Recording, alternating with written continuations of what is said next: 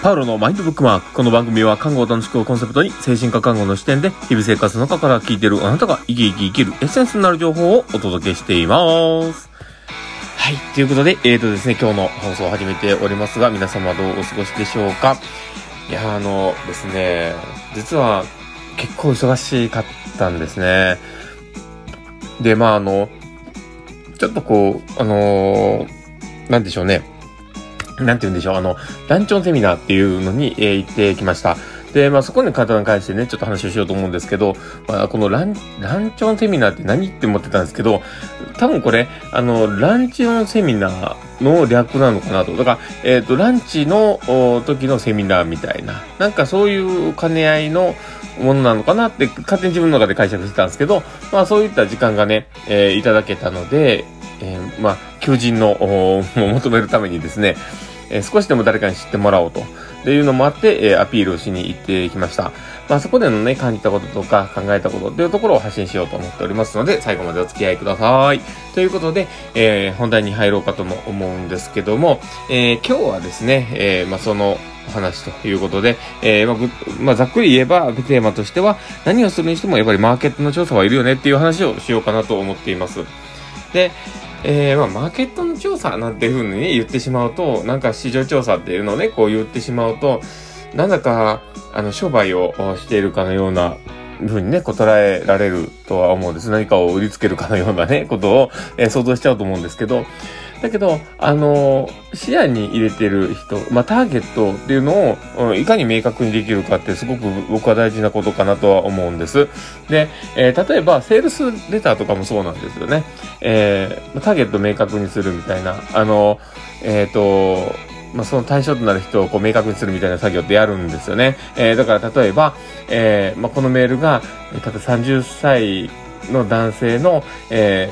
ー、大手の会社に勤めていて、えー、その会社で少しやることが、あの、ある程度安定してきていて、それほど今の仕事に魅力仕事に魅力を感じないとか、まあそういった人に、えー、新しく何か、えー、家族もできて、でも収入が増えないみたいなことがあるから、えー、とりあえずその人に、を、に向けて、えー、まあ、販売をするような、こういう情報商材があるよみたいなこととか、まあ、言ってみたらね、そういうやつですね。だから、そういうことを考えた上で、この人にどうやってメールを届けるんだろうみたいなことを考えて、えー、確かのセールスメタとかってやってるんですよ。僕もなんかの本で読んだあれなんですけど、まあ、そんな風にこうね、えー、やってたりします。なので、ある程度その、パ、えっ、ー、と、まあ、どんな方をターゲットにしてるのかとか、まあ、そういったことですごく明確にして、えー、やるっていうのをやったりします。で、えー、そういうことをね、こう、まあ、今回も必要だったんだろうな、みたいなことを少しこう考えていてですね。っていうのも、あの、今回言ったのがですね、離職者あというかね、あの、少し現場を離れた、え人の、え社会、え社会復帰というか仕事復帰、まあ、看護師として復帰をするっていう人に関して、えやってるセミナーの、その昼食時のちょっとした時間に企業アピールできますよ、みたいな、そういう案件だったんですよね。え、だから、え、まあ、そんなにこうね、がっつりと、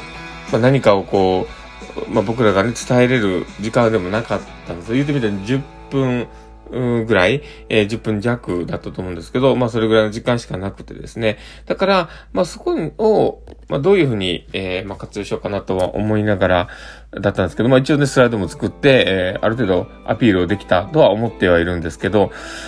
ただでもその来てる人たち、えー、がですね、まあ、僕らがターゲットにしてた人なのかなみたいなこともこう考えたんですよね。えー、実際、えー、っと、まあ、同じような、そういうね、えー、人も、まあ、一つのこう、まあ、働いてほしい人たちではあるんですけど、ただ、多分ですけど、同じぐらいの世代、えー、30代、40代、えー、どこか自分たちが今まで経験を積んできた中で、えー、地域に興味がある。なんか今までやってきたことの中で何かをやり成し遂げたいとか、えー、ある程度のポジションには来たけども、それ以上進むのにはまあ、先が詰まっていて、え自分が何かをチャレンジできそうみたいな人とかを考えたときに、現場から離れてたくてもなかなか離れ、なかったりとか、まあ、次のステップにこう、えー、進みにくそうな人とかっていうのも一つターゲットとしても考えた方がいいのかなとも思ったんですね。だから、あの、いろいろこう視野を見せてもらえたこう場面だったのかなと思ったりしながら、えー、その場で吸収できるかどうかっていうのはね、まあ人それぞれですけど、まあ、僕はそんなことをこう考えながらですね、あ、なんか、えー、せっかくの機会をいただいて、まあ、その方から誰か来てもらったらいいんだけど、新たに自分がこうマーケットとして考えなきゃいけないことっていうのは、もう少し違うんだろうなと。だから、あの、何かしら、えー、まあ、そういった人をターゲットに、で、さらに学び力の高そうな人を、えー、集客しようと思った時に、何かしら自分たちがアクションを起こして、そういう集まる機会を作ったりとか、何かをやった中で、えー、まあ、そこに来てる人たちアプローチをするようなことだったりとか、えー、何かどちらかというと、この地域全体を活性化するような、えー、その精神科医療の、この例えば奈良であれば奈良の、えー、活性化を図るようなことをもっともっと打っていくべきなんだろうなとも思ったりして、まあ、そこからつながりを見つけた人をもっともっと取り入れていくような、えー、もうそういう風な視点で、えー、もうやっていけばいいのかなと思ったりしながら、やっぱ周り回ってね、えー、一つの大きいことにチャレンジしたら変えてくるんだろうなっていうところもあって、あ、すごい今日いい勉強になったなと思ってます。まあ、こういうことってね、人からいろんな話を聞いた時にね、ほほーってなるんですよね。だから、そこのほほーでね、思いとかなくて、何かしら自分たちもアクションをやっていくってことを考えなきゃいけないなっていうのも思ってます。で、少しでもね、やっぱり、